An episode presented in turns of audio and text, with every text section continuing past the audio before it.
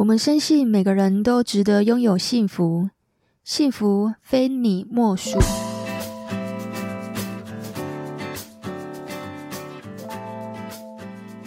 大家好，我是非你莫属的主持人杜菲，同时也是美国婚前辅导认证的咨询师。不晓得大家最近过得好吗？我过得还不错哦。上个礼拜呢，我有停播一集 Podcast。那因为我去花莲玩了五天四夜，为什么我要停播这一集呢？是因为我工作量太大了，我需要去放松放松。那当然还有一个很重要的原因，就是我意外的发现一件事情，就是原来我妈妈对我的爱是有条件的爱。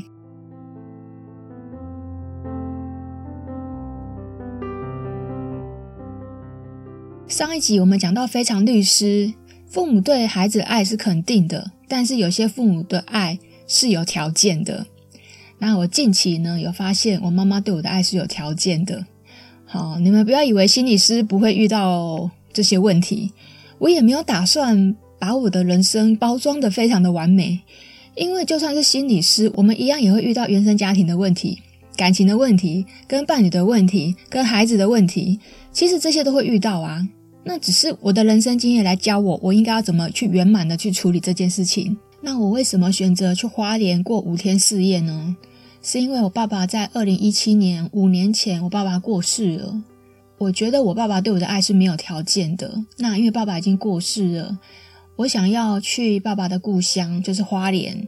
我想要去踩踩那边的草皮，去回味一下原来爸爸小时候是生长在这样的一个地方。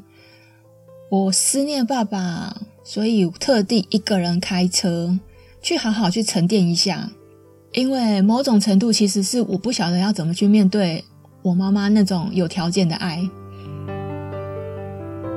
其实呢，这种内心上面的冲突呢，就是一种你以为没有条件的爱，但后来被你发现是有条件的爱，那种冲击力实在是太大了。可是因为我是心理师。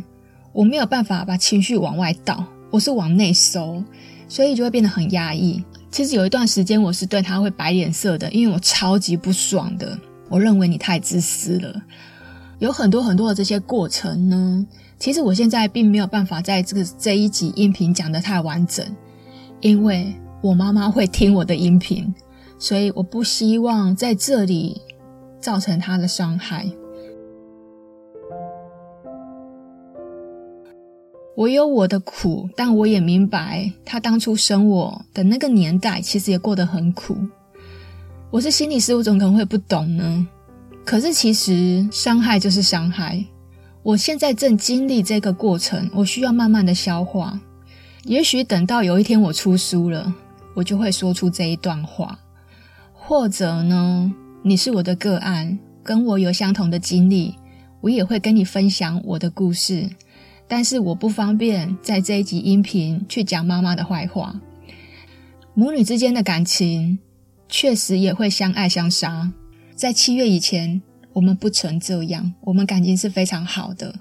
自从我发现了他是一个有条件的爱之后，我冲击力太大了，所以我一时之间其实我是没有办法面对。我选择封闭，我选择我先自己好好的沉淀。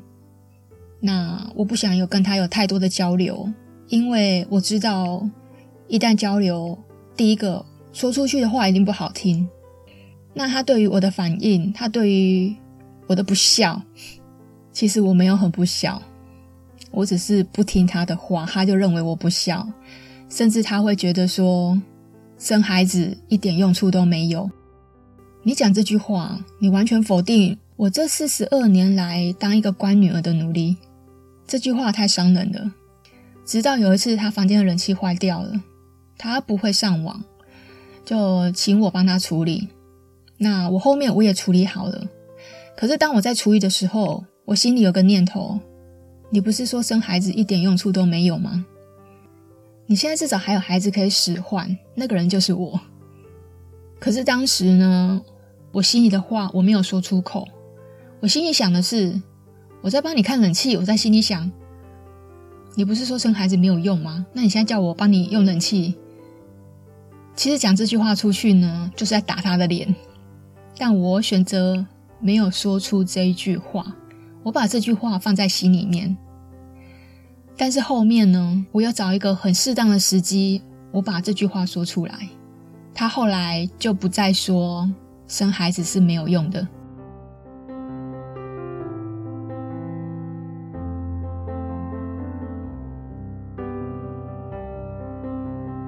其实有的时候我们发生冲突啊，沟通这件事情是这样：如果你明知道此时此刻说出这句话会伤害到对方，那就不要说。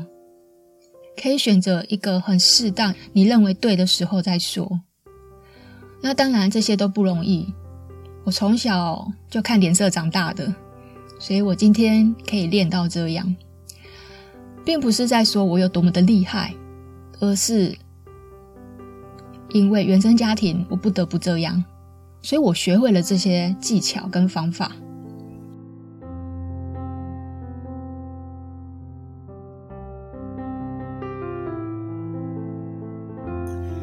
人很奇妙，我们会去找到自己的情绪出口。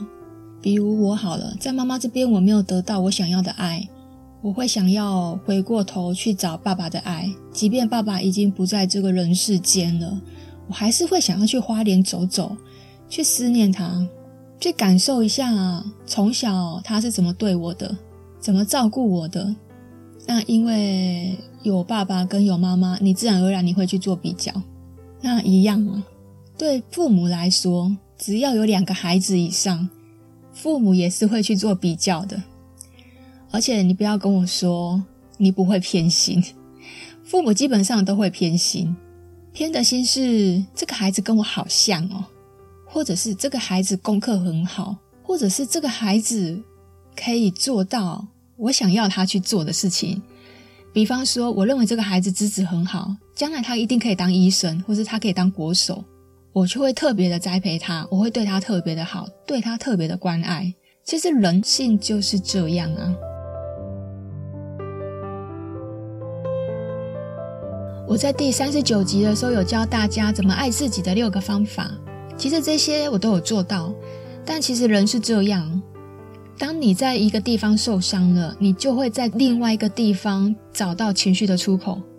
比如说，原生家庭得不到爸爸的关爱，总是责备，那你可能会在伴侣身上想要得到这样的关爱，这是很奇妙的哦。因为你要知道哦，女儿从小长大。第一个接触的男性其实就是爸爸，所以爸爸对女儿来说是非常重要的。我在婚前辅导，其实我有说过。那如果你想要了解的更详细呢，就欢迎你参加我们的婚前辅导，因为毕竟其实这个也有讲到一些个人的隐私，我也不便在音频里面讲太多。我今天呢，其实最主要是想要讲说。我还特地去找有房东的那种 APP，叫 Airbnb。为什么会想要选跟房东住在一起的民宿呢？是因为我认为啊，这些人肯定人生经验很丰富。我想要去听听别人对我的故事会有什么样的见解。不过我想的有点太天真了，因为可能是疫情的关系哦。我查了这些评价。然后他们说房东有多热情啊，然后宾至如归啊，巴拉巴拉巴拉。其实我到现场，我完全没有这种感受，就是各过各的。你不过就只是一个房客而已。然后你有需要你就跟他说。其实我我觉得坦白说，我印象没有到很好。然后包括呢，我只是要了一个冰块，他都跟我说没有。我其实住了两间都有民宿主人的房子。那第一间呢，很特别，就是呃，我的房间是有露台的，然后一打开我就看到中央山脉，超级美的哇！他那间民宿啊，有一甲的地全部都是草皮耶。我当初会选这里啊，是因为我想要在草皮上滚来滚去，我想要去感受一下滚草皮是什么样的感受。但我跟你说，花莲实在太热了，民宿主人跟我说，早上九点到晚上的六点都很热。尤其如果说你是去海边，紫外线反射在海上，其实它是会更热，而且紫外线非常的强，一定会晒伤或者是晒黑。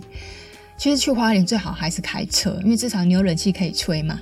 好，那我就觉得说，嗯，挺好的。我在第二天的晚上，虽然说我感受不到民宿主人的那种热情，但因为它有一大片草皮嘛，那早上又很热，所以我选择在第二天晚上的九点，我就铺了一个呃野餐垫，我就躺在上面，趴在上面，滚来滚去，我看着天空的星星，然后我就在想，哇哦，我现在正在花莲的土地上耶，怎么这么特别？我怎么这么勇气，一个人开车来到来到了花莲？有很多人问我为什么一个人。因为你只有一个人，你才可以好好的沉淀跟思考。如果你跟其他的朋友一起结伴，那你就得配合别人，别人也得配合你。这中间来来回回，我会觉得超级浪费时间的。而且只有你在一个人的时候，身心灵才会得到滋养。这是我自己的方式，然后。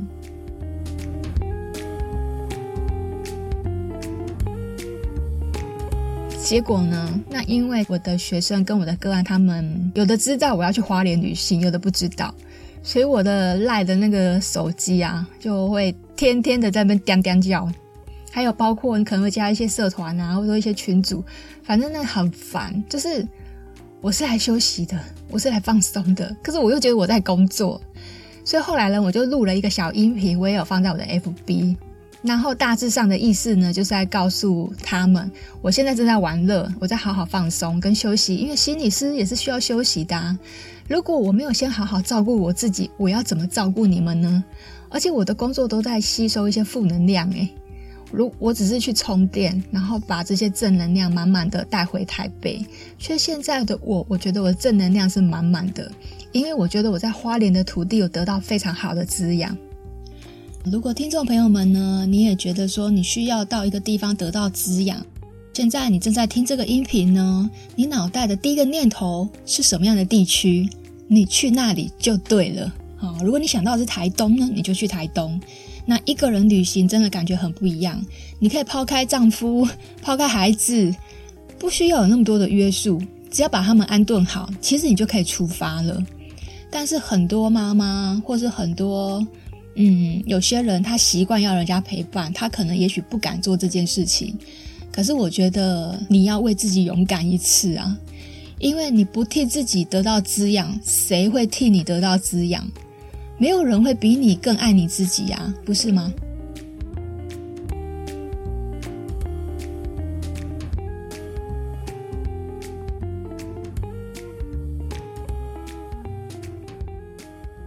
后来呀、有去花莲吃一个叫做小卷米粉，一份要一百元哦。那因为要排队，实在排得太长了。你知道这种现在暑假嘛，观光地区就是比较有名的店家哦，排队都要很长。我本人很不爱排队，因为其实我的个性就是高效率的人，我不会去做无意义的事情。排队对我来说就是太浪费时间了，所以我选择用外带的方式。然后我点了一碗小卷米粉，然后再点了一盘那个。啊、那叫玉米鸡肉，就这样两百五。你知道我外带之后啊，我做了什么事情吗？我想说我要边看海边，然后边吃我的小卷米粉。可是你知道吗？我去到海边哦，它怎么没有遮蔽物啊？我的天啊，那个晒到不行呢，没有遮蔽物，完全没有吃办法吃米粉啊。就后面只好很克难在车上吃，开着冷气吃我的小卷米粉跟我的玉米鸡肉这样。好好吃哦，我觉得我还蛮推荐那个小卷米粉的。那还有一件事情哦，我去了全年三次，我买了气泡水，我很喜欢喝气泡饮料，因为它低热量，它零卡嘛，它是零热量哦。然后，但是它有一点点的那个气泡，就感觉上好像你在喝汽水，可是它又没有热量。好，然后我还买了一瓶酒，那当然开车不能喝酒，我就是晚上才喝。然后呢，我又去全年买了一堆零食。我跟你说哈，去花莲你一定要开车，因为不管你去哪个景点，我觉得大概开车差不多都要半小时。然后要找吃的东西也不一定好停车，因为在花莲市区嘛，所以我就买了一大包的零食放在我车上，我随时想要吃就吃。然后我也会把它带进民宿的房间，我想要边喝酒边吃我的零食边追剧，就是我就是一个人在自我享受这些事情呢、好，然后呢，你知道吗？我后来隔天呢、就去了七星潭。七星潭呢，我一个人哦，我点了两人份，没办法，因为其实基本上这种叫七星客栈，我看到有一对夫妻啊，跟我点的量是差不多的，因为我点了四菜一汤，我一个人我点了四菜一汤，可是其实也不贵，大概差不多就是五六百块这样子而已。然后那一盘炒面大概是三人份，哦，我很用力哦，哎，我觉得炒面还蛮好吃的，我还点了生鱼片，拜托七星潭不要点生鱼片，因为七星潭。因为它不是渔港嘛，所以你点生鱼片，它就是一个冷冻切片的。你知道它送上来啊，它是冷冻，就是带有点点冷冻的那种生鱼片。所以去七星潭不要点生鱼片哦，吼，因为我觉得又稍微踩到雷了，吼。而我一个人吃这么多。我高兴啊，我愿意花这个钱啊！我带了一万五的现金，我就是准备要去那边，我打算要花光，不过我没有花完，因为好像没有什么钱可以花，你知道吗？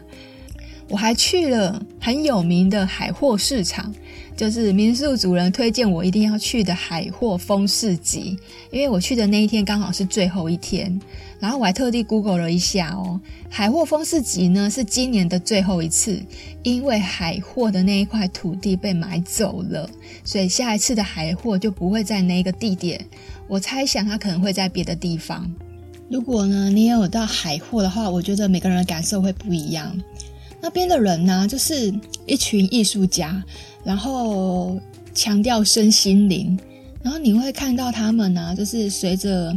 随着音乐去做摆动，我可以在官网上面的文章，然后 po 一个不公开的影片放在 YouTube 好了，让你们感受一下现场的那个音乐。有些人是跟我讲说，他喜欢海货市集的那种氛围，就是那边人为什么可以活得这么的自在，这么的轻松，随着音乐去做摇摆，他不在乎别人的眼光。我们其实大部分的人都太在意别人是怎么看待我们的，可是那边的人你看不到这种样子，他完全不在意，不在意你怎么看他。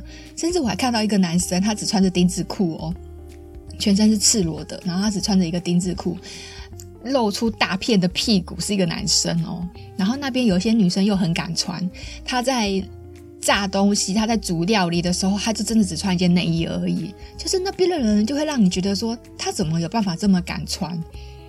这个你说对我来说会很讶异吗？其实我是觉得还好。不过我个人对海货呢，我的感受比较不一样，因为那种氛围我不太舒服。当然，有些人会觉得是很不错的，可是因为每个人的感受本来就不一样，他的音乐会让我觉得有点诡异。所以基本上我只是绕了一圈，差不多一个小时我就走人了。至少有体验过嘛，有去看过这个海货风市集是什么样的感觉。我觉得我朋友跟我讲说，他的形容是说，他说你有没有觉得那里很魔幻？如果你要用魔幻来形容，好像也是可以的。但是呢，我我还是要说，那种氛围跟那种音乐呢，其实是，也许有些人会觉得蛮像邪教的。好，那当然这些都是个人的感受而已啦。有去过去体验看看，我觉得也蛮不错的。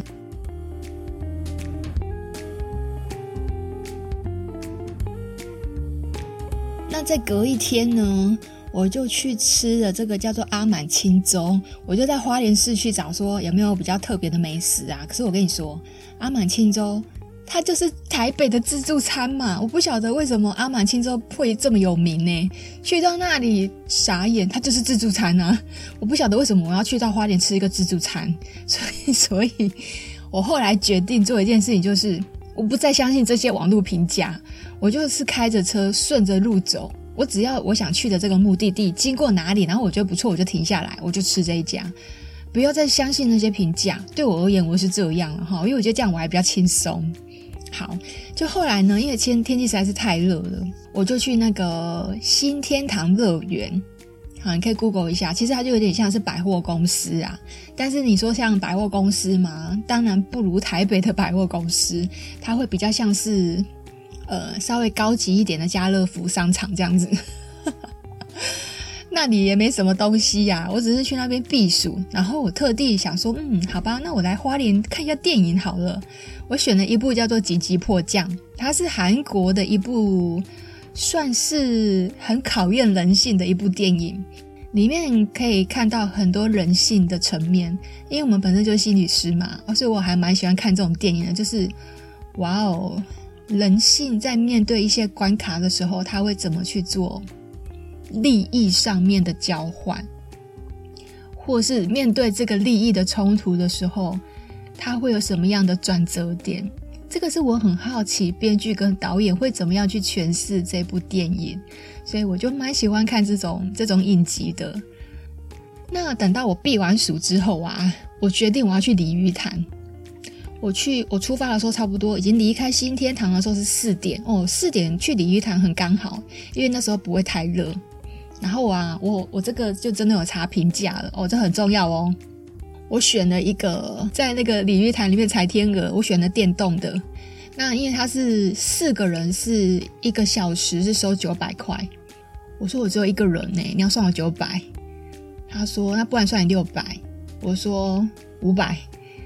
他说不行，好吧，六百就六百，反正多那一百块我也 OK 啊。所以我就一个人踩的那个电动车，因为它不需要用力踩嘛。你知道我开车有多累了，我还在那边给你踩天鹅嘞。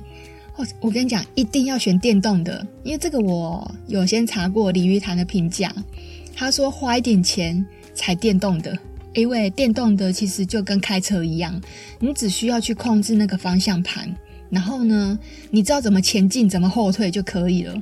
你知道吗？我在那个鲤鱼潭上面，超级美的哇！花莲真的好漂亮哦！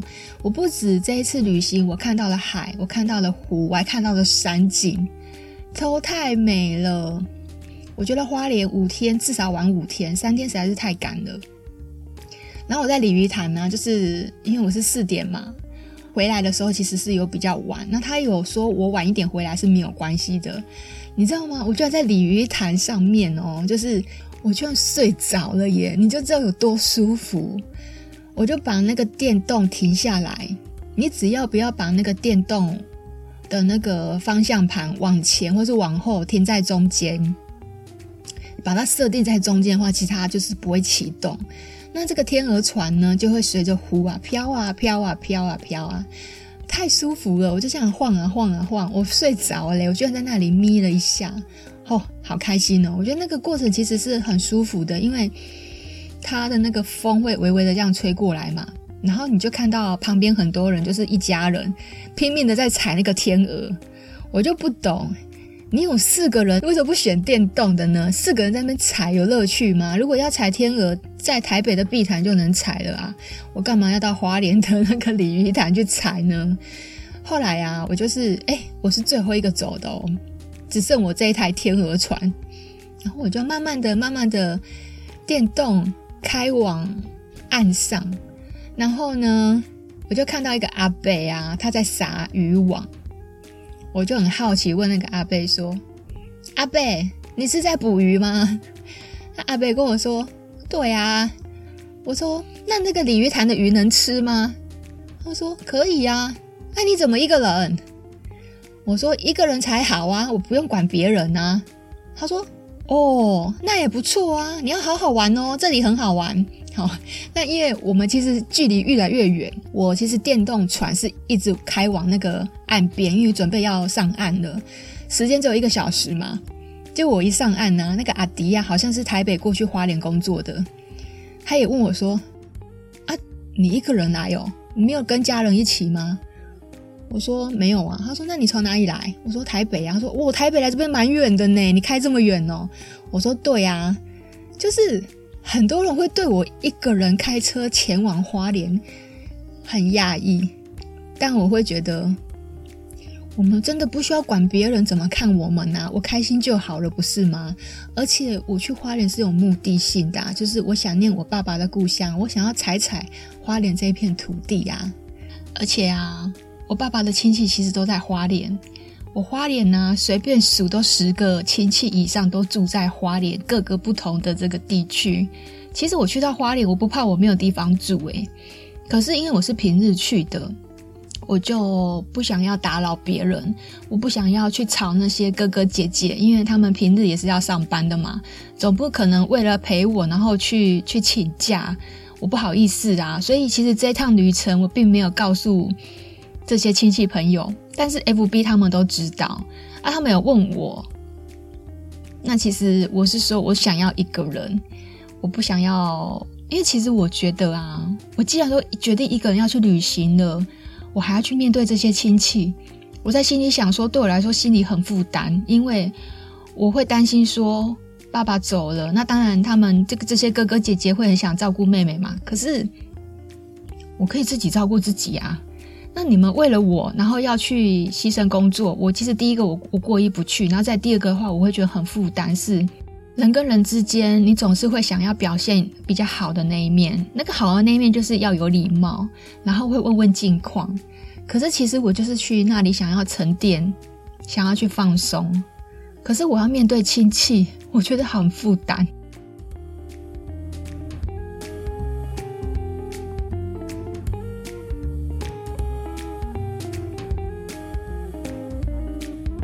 我觉得我要讲这些事情呢，是你们有没有发现到？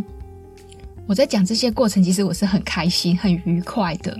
我希望你可以透过这个音频，你也感受到这种兴奋感。你有多久多久没有替自己去旅行呢？如果你今天是单身，你现在就可以出发了。九月，我觉得是一个还不错的日子。你可以安排到下一个月，因为其实你暑假要订比较好的民宿的话，基本上你你应该是订不到了。但如果你是订下个月的话，我觉得是可以的哦。好，那如果你今天呢已经有家庭了，我觉得你可以跟另外一半商量看看，就是放下妈妈这个角色，把孩子跟老公安顿好，学着一个人去旅行。真的，我很推荐一个人旅行。而且、啊，我觉得这个感觉实在是太好了。我决定呢，我每三个月我就要做一次这样一个礼拜的旅行。这是我回来有一个新的启发。我觉得自我照顾是非常重要的。我们说 “happy wife” 才有 “happy life”，对吧？只有一个快乐的妈妈，你才会有快乐的家庭啊。当你不快乐，你的孩子也不会快乐啊。整天要看你的脸色，对吗？现在说这些啊，都是在告诉听众我是怎么样去。自我照顾，怎么爱自己？